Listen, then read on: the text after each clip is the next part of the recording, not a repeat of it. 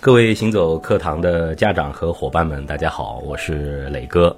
现在呢，已经临近二零一八年的年末了。应我们的会员的要求呢，行走的课堂啊，在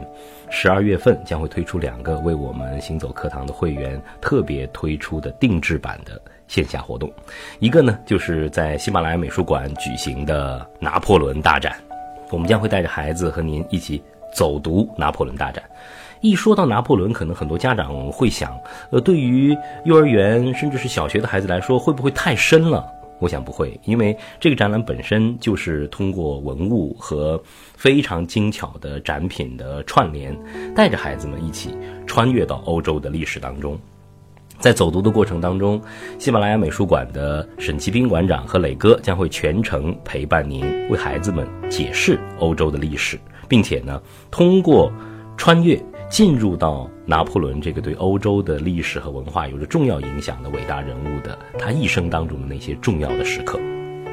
在展览结束的时候呢，磊哥也会指导孩子们完成一个短小的“假如我是拿破仑”的演讲。我想呢，通过这样一种有趣的输入和语言的输出的方式，能够帮助孩子们在历史和文化的知识上实现打穿。这样的话，今后他再进入到历史读本当中，这些历史知识会更鲜活。他再到欧洲去旅行的时候，看到相关的绘画和展品的时候，他就能够有很多的奇妙的联想。历史和历史人物在孩子们的内心会活起来。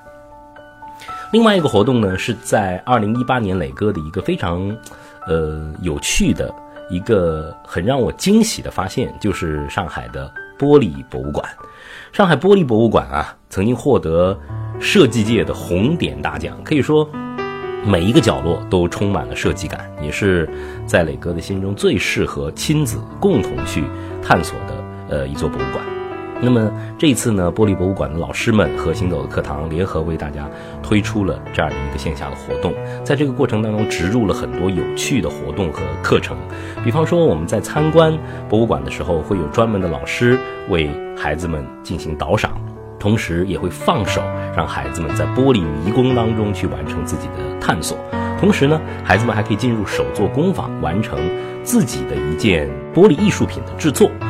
在热力秀场，孩子们在家长的陪伴下，可以看一场让你叹为观止的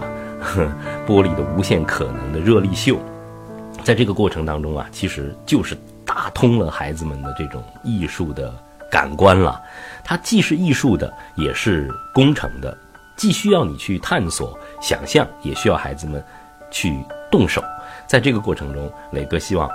孩子能够在家长的陪伴下，在玩的过程当中收获心智。二零一八年的十二月，磊哥在喜马拉雅美术馆和玻璃博物馆等你哦。